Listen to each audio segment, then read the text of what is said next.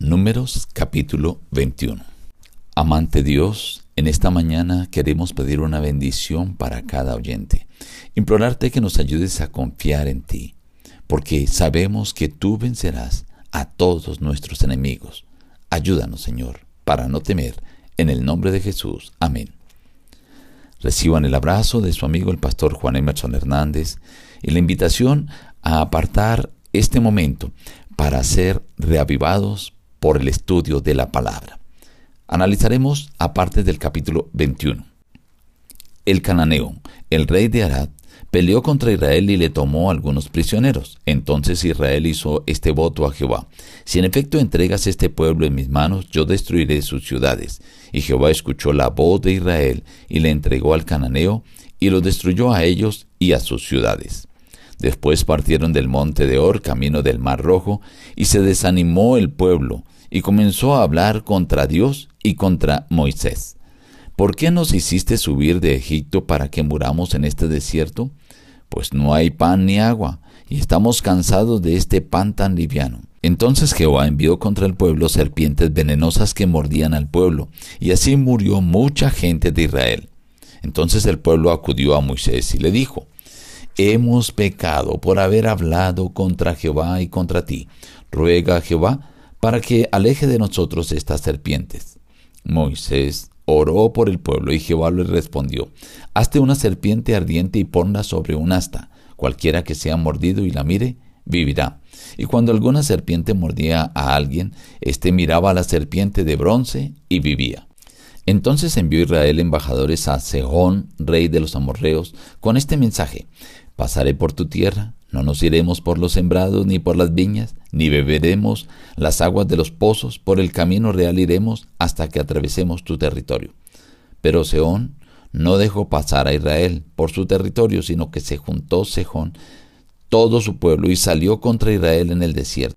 Llegó a Haasa y allí peleó contra Israel. Israel lo hirió a filo de espada y se apoderó de su tierra, desde el Arnón hasta Jabob. Así habitó Israel en la tierra del amorreo.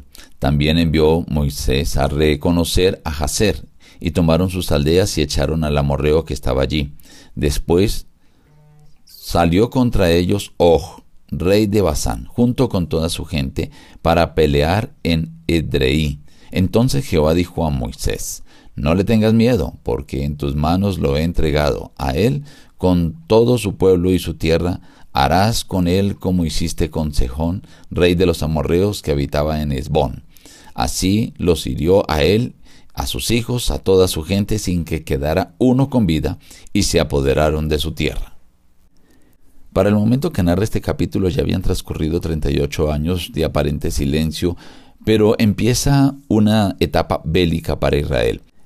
El rey de Ará, que habitaba en Orma, cuando supo que Israel estaba pasando por allí, se fue y tomó prisioneros algunos de los últimos de los rezagados del pueblo de Israel. El pueblo de Israel hace un voto a Jehová, Jehová le responde y el pueblo de Israel destruye al cananeo que habitaba allí. Luego parten del monte de Or y allí se presenta otra nueva rebelión. Ahora se quejaban por el maná. Dicen no tenemos pan ni agua, pero tenían pan y tenían agua solo que estaban cansados de la dieta celestial, del maná, pan del cielo.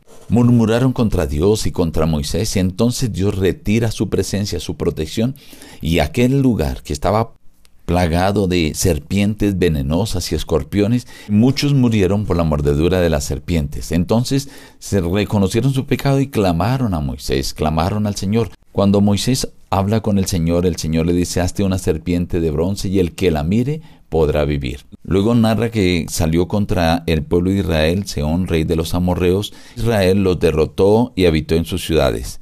Ahora viene Oh, rey de Basán. Dice que esta era una gente grande, muy alta, y tenían ciudades fortificadas. Providencialmente ellos salen a, a, enfrentar al pueblo de Israel en el desierto y allí Dios le dice, no le tengas miedo porque en tus manos yo lo he entregado. El pueblo de Israel hirió a toda aquella gente y se apoderaron también de su tierra. Quiero llamar la atención, estimado amigo, a un aspecto. Hoy tú también tienes constantemente que enfrentar enemigos. El principal enemigo es Satanás y él envía ataques contra ti. Pero tú no debes tener miedo. Aunque Él es poderoso, Dios es más poderoso.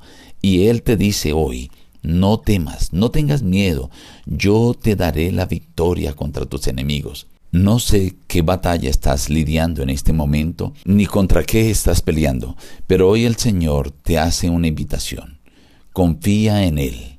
Él vencerá a tus enemigos. No tengas miedo. Nos despedimos diciendo, busca a Dios en primer lugar cada día y las demás bendiciones te serán añadidas. Que Dios te bendiga.